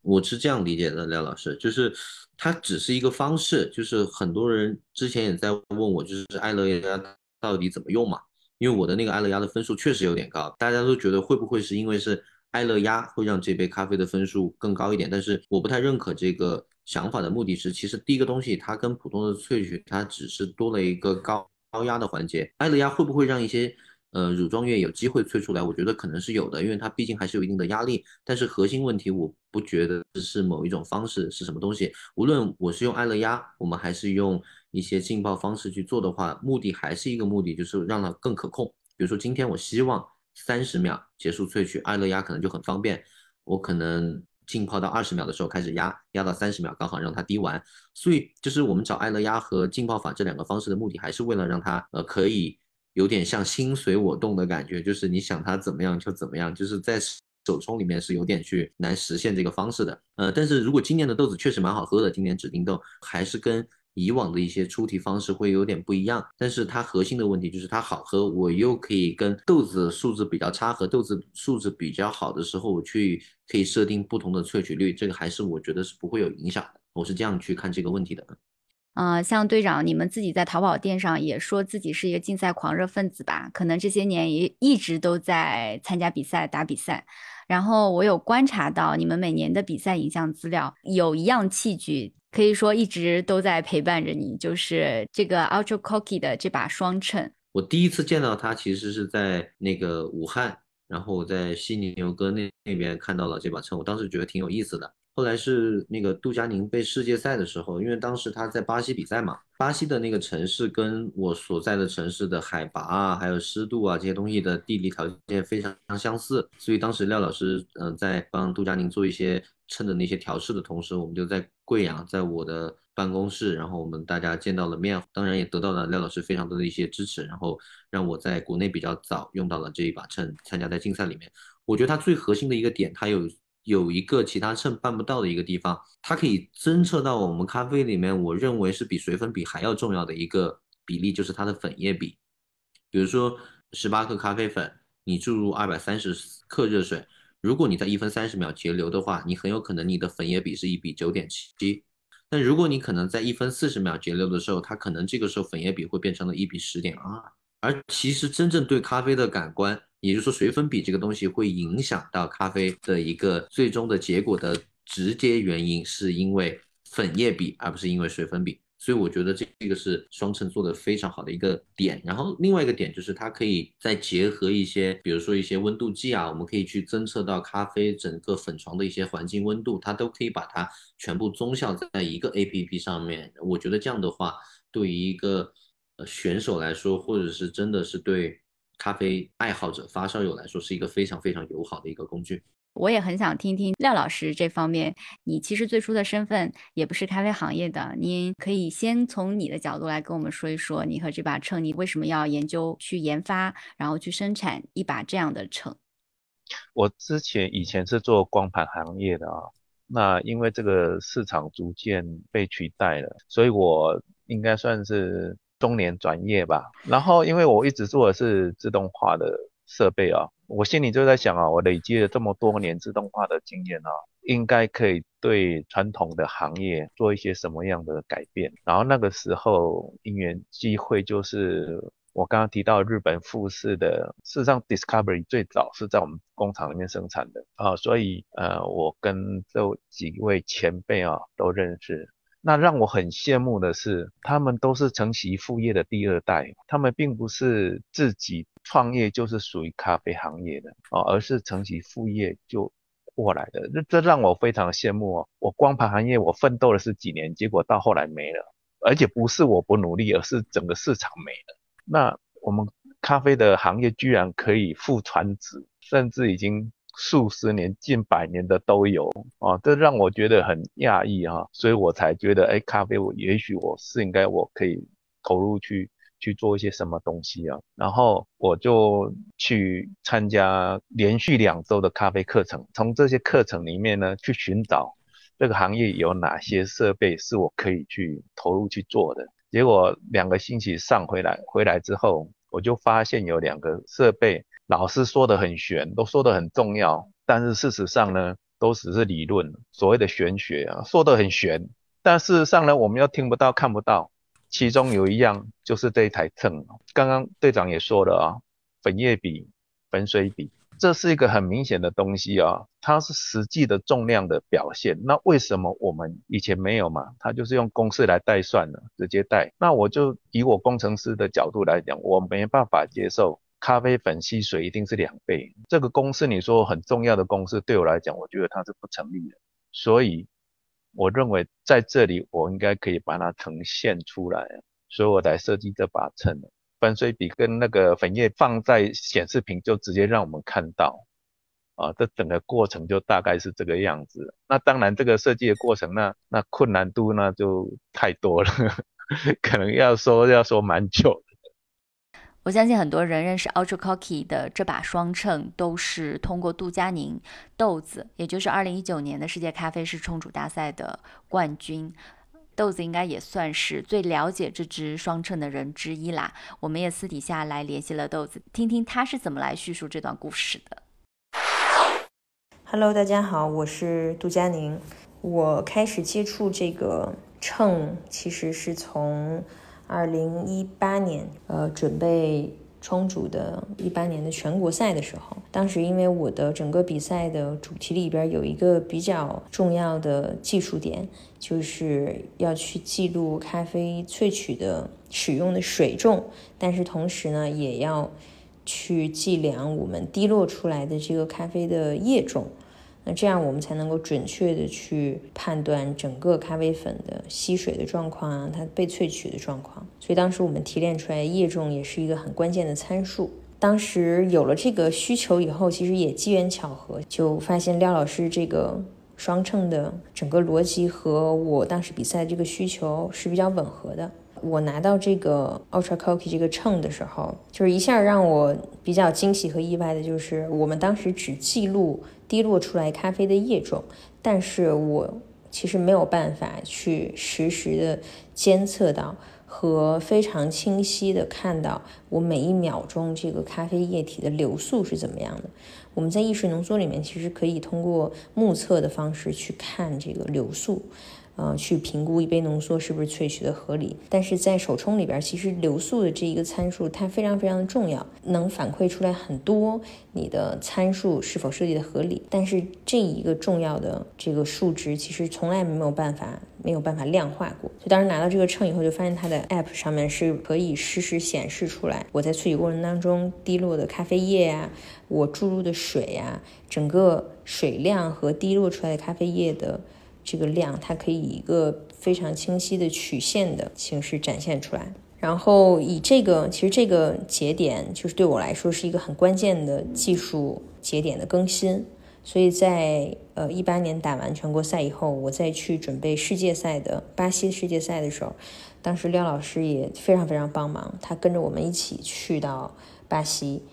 然后全程就是我遇到任何秤的问题啊，或者现场的校对啊，啊，他都帮我很灵活、很及时的去做调试。其实那个那一场比赛对我来说，虽然我们最终的成绩没有像预期一样那么好，但是那一场比赛是真的八方支援，就是各方的支持都给的很到位，尤其是廖老师。然后从巴西回来以后，其实基本上就把整个概念和逻辑优化了一下。在一九年再重新去准备这个国家赛，呃，甚至包括一九年的这个世界赛，当时都是继续沿用了这个双秤，因为我们觉得还是它的整个理念呀，其实是完全和我们整个比赛的主题很吻合的。然后使用这个秤，其实我我从一八年一直用到现在，我应该算是使用次数 最多的一个人之一了，所以我也可以跟大家分享一下使用这个秤的一些小的技巧。或者心得，嗯，首先这个秤本身它其实自己是有一些我们说辅助的功能的，比如说它要提醒你呃进食滤纸，提醒你放咖啡粉。大家如果觉得这个步骤比较繁琐的话，可以在这个秤的 APP 的设置界面里面去把这个功能关掉。然后第二个呢，就是这个秤本身很有价值的地方是它除了我们说可以去记录你的咖啡液体的流速以外，它还可以外置温度计，去在 A P P 里面实时显示你的温度曲线。这个对于我们现在在手冲萃取领域里边来说，也是一个比较新的参数。最后没有什么特别要说的了，嗯，还是非常感谢廖老师，希望他和 Ultra Coffee 的秤可以越来越好。非常感谢豆子给我们的分享。那其实我在跟他沟通的时候呢，豆子有提到过，他在认识廖老师之前呢，已经在用一大一小两把咖啡秤来自制一个双秤的结构，因为他当时的一个比赛主题就需要用到这样的一个概念嘛。所以当他试用了 Ultra Cocky 的双秤，他还是蛮意外的，并且让他非常惊喜意外的部分是，Ultra Cocky 不单单实现了他对一个双秤功能的需求。更加惊喜的是，就是你们的秤还搭配了一个 app，可以在这个 app 上面显示实时的显示一个注水的曲线。那可能现在有什么电子产品没有 app 都不好意思上市，你在那个时候这么早就能做一款这样的 app 用来辅助这把秤，还是蛮有先见之明的。而且我我们之前也有看到过一个视频，就是那个 Hoffman 他在做一些呃市面上的咖啡冲煮秤测试，然后发现市面上。很多牌子的充足秤，他们的对 app 的工作效率都是非常低的，在使用的时候会出现各种各样的问题，包括无法连线的问题。但是我有发现说，Ultra Cookie 这把秤的它的 App 不光是豆子把它用在波士顿的这场世界赛的展演中给评委展现了一个冲煮过程，然后包括我平时结识的像是三岁啊，或者是咖啡圈大家熟知的中中这些，他们比较喜欢研究的这样的一批人，在做一些定量的研究的时候，他们都会用到。这把秤还有它 App 上面的这个记录的功能，廖老师也可以给我们展开说说。其实因为我本身是工程师啊，所以我的出发点都是以明确的数字数据为为优先呢。事实上，我也面对了很多挑战。有些人说我的 App 上的曲线很丑，也不能放大，也不能移转，也不能自动的跳格。但是我想表达的是。当我把几个曲线要叠在一起，同时做比对的时候，我更要去显示出每一个曲线在当时间的变化，也就是对比，而不是我要把它放得很大。我把一个曲线放得很大，你看到了又如何？哦，所以为了这个部分，我还最后还是很坚持说，我重点还是要做到对比。你要让你每一次充足曲线在对比上能够，这是有困难度的。所以我常常说，杰森教练曾经有说过一句话，就是设备或仪器，它没办法让咖啡变好喝，但是它能够帮你找到这杯好喝的咖啡的复制的原因。我如何让第一次好喝的咖啡去重现？希望所表达是这个部分呢。所以这才正从开始研发到设计，一直到最后成型，都是朝着这个思路在做。啊，所以我们特别强的就是在比对的部分哦，啊，甚至我都知道有些教练在训练选手，呃，他可以不在选手旁边呢，甚至说跟选手说，你只要认真的充足，一天只要二十次就可以了，就是备赛的时候，然后你把曲线传过来给我看，教练光看他的曲线去重叠，去看他的认真度、他的变化度，他就知道。这个选手在冲煮的时候是不是很认真的在冲煮？教练也可以根据这个曲线来来看到选手确实是很认真在学习的。所以，也许在赛场上看到不少选手现在已经在使用哦我们的天秤了，但事实上更多的选手应该是说几倍以上的选手都是在家里练习是在使用的，训练阶段其实都是有在用的，因为他们从这里能。用最高的效率去找到充足的的策略出来。比如说，我觉得廖老师说的那个功能还挺好的，就是以前比如说在早期没有这个秤之前的时候，呃，我在跟 A 选手在沟通的时候，我说，那你把今天是怎么煮的告诉我。其实文字表达是非常非常困难的这个东西，那可能会是通篇。我在第零秒的时候注入二十三克，然后它的速度是多少？然后又多久开始的第二次？然后其实你可以把它的每天煮法的这个东西去进行一个，它有曲线嘛？你可以把它重叠在一起，看它的差别有多大。这是第一个我会常用的东西。第二个东西是你其实还是可以把你最好喝的一把，一个是你有两个参考数字，你可以算它的萃取率；第二个东西你可以测它的浓度。而第三个东西好多其实呃设备没有办法去体现的一个东西，就是它一个综效的一个曲线，它有它的速度。和它的水流波动，然后以及还可以加上它的环境温度，那也就是因为这样一些手法综合在一起，你才得到那样一个浓度和那样一个萃取率。如果你没有这些东西，你光靠萃取的一个浓度，我觉得复制的话，呃，如果你要做到完全精准的复制，我觉得难度还是蛮大的。这个东西，我觉得这个板块，我觉得是挺好用的，对我来说。嗯，那你觉得就是普通的爱好者，不要说普通的爱好者，就是说发烧友吧，在日常在家冲煮，他需要这把秤的一些使用场景，你推荐吗？我觉得对于我来说非常好用的一个点就是它有粉液比，这对于我来说呃非常关键，而且它是稳定的测量，而不仅是可能我也用过就是国外的品牌，然后有类似的这样的系统的，但我觉得其实没有那么稳定。但是我我测试下来就是它可以做到一个非常稳定的情况下，因为其实你真的要去做双称，这个系统是蛮难的。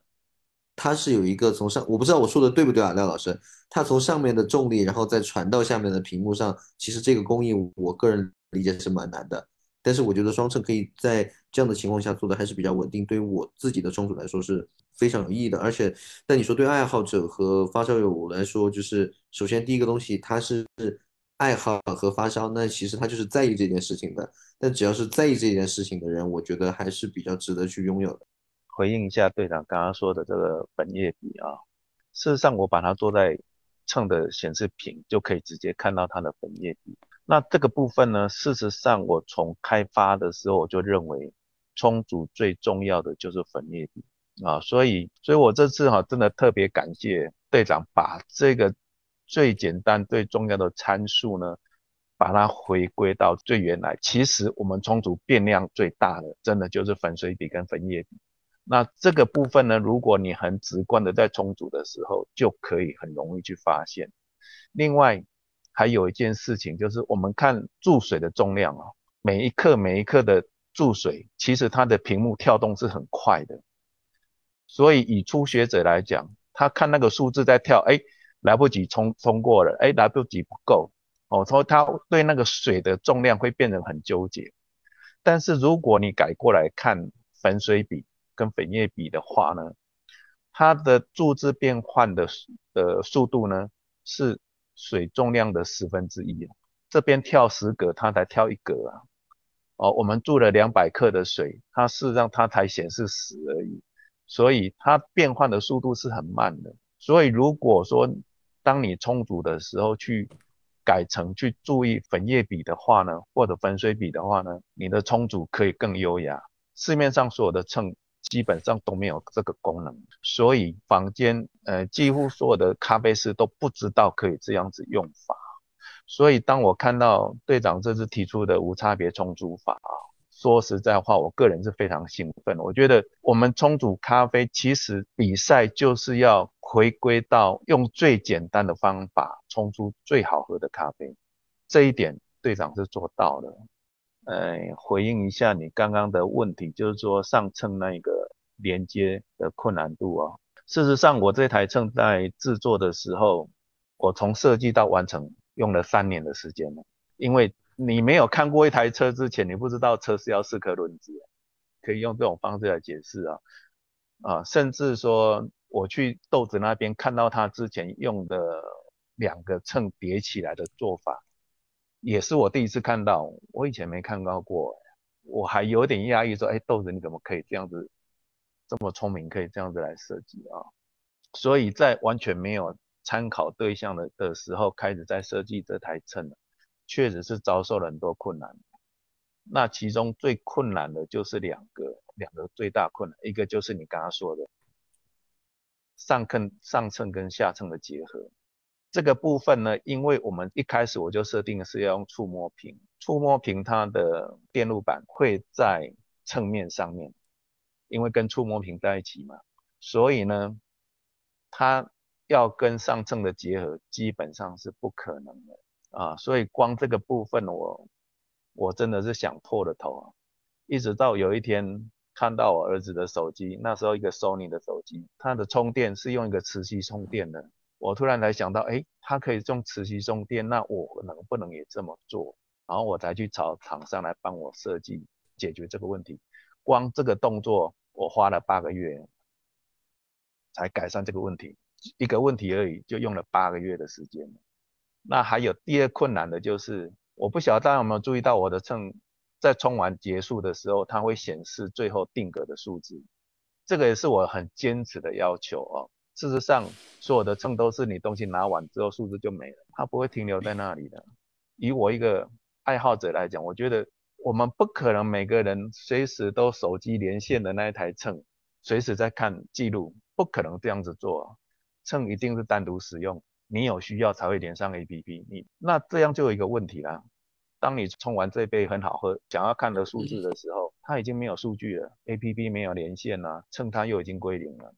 所以我那个时候我就想说啊，如果我们今天喝到一杯很好喝的咖啡，又可以看到我最后冲煮的数据停留在它到底用了多少水，水温比是多少，那对我们好喝的咖啡的概念会更清晰一点。所以我就坚持要求冲完的时候一定要把最后那个数字停格在上面让大家看。去避免我不用 A P P 的时候也可以看到相关的数字，但是你们可能不知道，光这个定格的数字啊，厂商是不愿意做的，他直接跟我讲这不可能。我是坚持我一定要。这个工程师呢，事实上他公司已经不接受继续做了，但是这个工程师他本身也是咖啡爱好者，他明了我心里所要的，结果他就在下班的时候用自己的时间。半夜自己在那边玩，在那边试，试到有一天跟我讲，他试出来了，光这样已经三个月了啊！所以这两个是花掉最多的时间所测试出来的功能。其实我大概能理解吧，因为去年也是有机会，然后接触了国内的制造业，接触了几个月，我能理解你们要造一个在之前这个市场上没有的产品会遇到的一些问题。其实很多问题可能不是出在自己这一块，是你想做，但是。下游或者是你们的上游没有办法帮你去实现，然后你们就要做一个开创性的研发吧。因为听豆子讲说，他第一次去巴西比赛的时候，廖老师非常支持，也是一路陪他去到巴西，包括现场帮他调试一些秤可能遇到的问题。其实豆子说到这里的时候，我非常疑惑，我会想说，一台双秤，他在现场会遇到什么问题，需要研发人本人过来调试？这个就有点故事啦，就是当时啊，呃，他们带我到南京去去找张远哲，结果呢，豆子出来冲咖啡，我第一次看到豆子，我都这么小个小女生啊，然后他就用他做的双秤冲一杯咖啡给我们喝了。我看他在冲的时候，我就知道我是很有机会的。当我展现给他看，让他去试的时候，他也觉得很压抑。他说：“哎，居然真的有人做出来了。”他就说他愿意试看看了。那个时候是呃一八年的八月份，那巴西赛是一八年的九月份。那个时候他就说他世界赛会不会用，让他一个月的时间评估看看。结果十天吧，然后他就打电话给我说他决定要用了。那当时我们在推荐给他的时候，事实上也有给他承诺，因为毕竟我是小厂牌，又是新产品。好不容易到巴西去世界大赛，万一出问题了怎么办？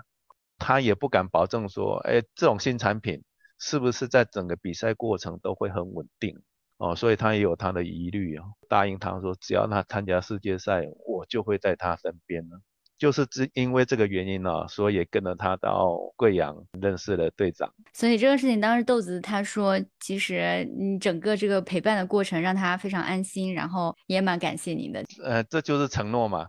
哎，对了，队长去我也跟他去哦。我们已经约好去雅典了。还有一个问题就是，也是我们听说啦，当时廖老师在做这个事情的时候，你比如说这三年里都是。用你自己的退休金，或者是用你积蓄在做 这件事情，啊，是真的吗？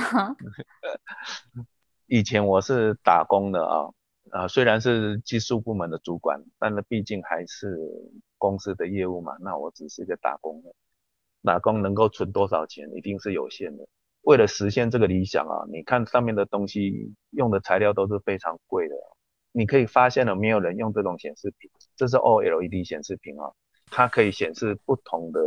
字面变化，光这个显示屏啊，它一片就要五十块人民币啊，基本上都可以买一台秤。所以当时秤公司也跟我讲，LCD 的屏就可以了。我也是坚持不要，我是觉得既然我做这么多的创新，我就要求什么都要最好的。所以确实是用了自己的存款在开发这个产品，但是因为它太过专业化，事实上也没有人愿意投资啊，因为他们觉得，呃，所有的投资者都认为说成本低，然后大家都使用的，呃，类似像小米的这种做法，那像我们这种很钻牛角尖的设备呢，事实上在投资端来讲，他们是不看好的。那尤其我的成本又这么高，基本上投资者就觉得这种是太小众的市场，所以变成说我会比较辛苦，就是这个原因了。嗯，可能大家提到这个秤，都会觉得它是台湾正晃行的产品吧？这个有什么可以解释一下吗？我跟正晃行的廖老板是是很好的朋友啊。我是个工程师嘛，市场我是不懂的。开发了这个产品之后，后来也跟他沟通了，他说。要不然你做吧，我帮你卖。一开始的话就交给他做总代理嘛。但是呢，因为它有 APP，它有一些申请的作业非常的繁复啊，蓝牙要认证等等这些东西，那变成说我必须要自己成立一家公司去完成所有的作业，接触这些优秀的选手啦，培训教室啦，啊，这些就由由我来亲自操作这样。但是，一般的通路销售上，目前还是正化行在做的。就这个秤，因为前几天我也看有我们的一些爱好者在群里面在讨论嘛，然后他们有提到说，二代秤白色的现在都没有在卖了，然后说要停产了。是的，这是有点误解了。那因为第三代的更新的幅度比较大一点，那把原来的蓝牙温度计给改成。内建的温度计就是秤本身就带一支温度计了，而且是可以有温度曲线的啊。那因为变化比较大，成本就会有点增加，所以那个时候就是跟前一代呢，希望做一点点时间上的断差，不要让消费者呢，哎，有太多太大的心理落差。所以我们大概会有差不多有一个月是没有供应二代的白秤。现在是已经全部都全部都恢复了，现在已经都恢复销售了，白秤黑秤都有了。我很好奇，为什么要给它取一个相对好像不是那么好记的名字，甚至没有考虑给它起中文名字吗？为什么用 Ultra Cookie 这个名字呢？因为当时我我只有一个用中文的想法，就是我既然要么就不做，要做我就要做最好的咖啡器具。其实这个名称就是这个来的，前面 Ultra 就是我希望做到最好。，Cookie 就是咖啡器具，事实上我是给我自己的期许。我想说，因为我今年比赛的时候，我对这个秤是有有动心的，但是因为我人在澳洲，澳洲是没有总代理的。这个 Ultra Coffee 这个秤，它还是并不是那么容易携带，而且我也发现，因为您对这个产品的精益求精的态度，导致它还会衍生出很多的小的配件。我我觉得这个东西，我觉得我还比较有发言权。我是从双秤的第一代。然后一直用到现在，应该是第三代了吧？就是你刚才那几个疑惑点，就是或者是你的一些想法，也是我曾经我自己非常纠结的一些。第一，第一个东西它难带，但是其实你可以看到廖老师他一直在改变这个东西，无论是在它的上面的称头上面可以把它拆卸，然后拆卸了之后你还是害怕它会把里面的一些什么芯片那些弄到，然后后来出现了后面的铁盒。然后第二个点就是你单用它的下衬。我觉得也是一个比较好的一方式。为什么这样说呢？就像廖老师说到的那个屏幕的问题，我是非常有切身感受的。特别是在比赛的时候，会场它有那种强光灯，其实很多时候阿卡亚的数字显示你是不太看得清楚的。但是我反而非常感谢双城的是，双城没有给我带来过此类的问题。这次苏州也是啊，我们那个比赛场的上面是一个非常露天的那种玻璃嘛，那其实很多阿卡亚不太看得清楚。但是我看我的双秤的时候，我是非常清楚看得到我的数字的啊。然后说到比赛了嘛，就是还有一些问题要问到队长，关于明年的这个世界赛，呃，未来有没有一个初步的打算，或者是有一些想法？呃，其实聊到世界赛是一个是我一直的一个情愫吧，就是一直特别想去打世界赛，但是能力比较弱嘛，就是打了那么多年，然后才终于有这个机会，所以我肯定是会好好把握的。其实我计划的就是下个礼拜开始准备，因为我满算我只有八个月时间，就这一期的时间非常短，全部重新的去准备，就是可能无论是在一些呃论证的角度怎么去做啊，然后做到无差别重组法的二点零版本啊，可不可以让它变得更好。那可能豆子，我觉得大概率是不太可能会用一样的。第一个东西是我没多少了，这个豆子几乎没有了，所以世界赛可能还是会重新去以另外一个东西再从头开始的去准备吧。因为你面临的是全世界所有国家的冠军，激烈强度我觉得还是会不太一样的。而且你说实话，就是走流程啊，还有就是台词这些东西，可能都还是不能一样。因为我是一个非常喜欢 freestyle 的选手，就是我背东西特别弱，就是我可能会自己说的。但你说如果是全英文的流程的话，你要让我去 freestyle 去讲那些东西的话，我觉得还是有点难的。所以可能在准备时间这些东西都会把它给加大了啊。您也比了那么多年了，瓶颈期啊，一定会遇到吧？怎么去面对这些瓶颈期？嗯，我觉得就是比了那么多年下来，就是我我想法特别多，但是呢，没有那么的呃按部就班的去努力去做一些事情，这是我自己的一些原因。说实话，工作还是挺忙的，有时候还是会有一些惰性，不太去重视一些基本面的一些训练。但是但是今年我就完完全全换了一个心态，我仔细想了一下，无论我今年打出来什么样的结果，我肯定是要退休了的，我可能是打不动了，所以我反而就是认为。你在一个没有对结果那么那么重要的情况下，如果你去把基本面的很多东西解决了，可能反而会是一个好的成绩。我的建议就是不要去想结果想的太多，就像做系统一样，你把你这件事情必须要成功的多少个点都去测试做了，你的注水练习做了，然后你的烘焙师的沟通也做了，方方面面的事情就把它列出来，然后做成一个呃 SOP。我这段时间需要去做什么事情，心态上也会比较好吧。具体如果说你聊到瓶颈期的话。我很难哎，我这个人是不达目的不罢休的那种人，就是我没有想过要放弃啊什么这样的情况。可能这个问题我回答的不会非常好，因为我是不太认输的那种人。我说的不达目的不罢休是指的中国赛，不是世界赛。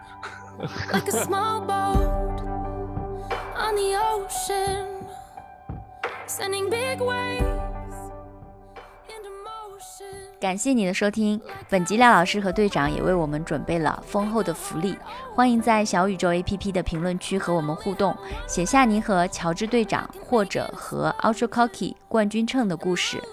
我们将于节目发布七日后选出走心评论，赠送本次队长的比赛豆，来自哥伦比亚希望庄园的 CGLE 熟豆一份，一共会赠送十份。另外，如果在朋友圈、小红书、微博、极客、豆瓣等任意社交平台转发并推荐本集节目链接，即可在小宇宙 APP Coffee Plus 播客的评论区置顶评论内点击参与抽奖链接，将有机会获得 Ultra Coffee 冠军秤一台。除此之外，另有神秘福利可参见小宇宙评论区。Coffee Plus 播客是一档干货满满、言之有物的咖啡内容播客，可通过小宇宙、网易云音乐、喜马拉雅以及苹果 Podcasts、Spotify 等泛用型客户端收听。如果喜欢我们的内容，别忘了点击订阅我们的频道，多多评论、点赞和转发，你的鼓励将是对我们创作最大的动力。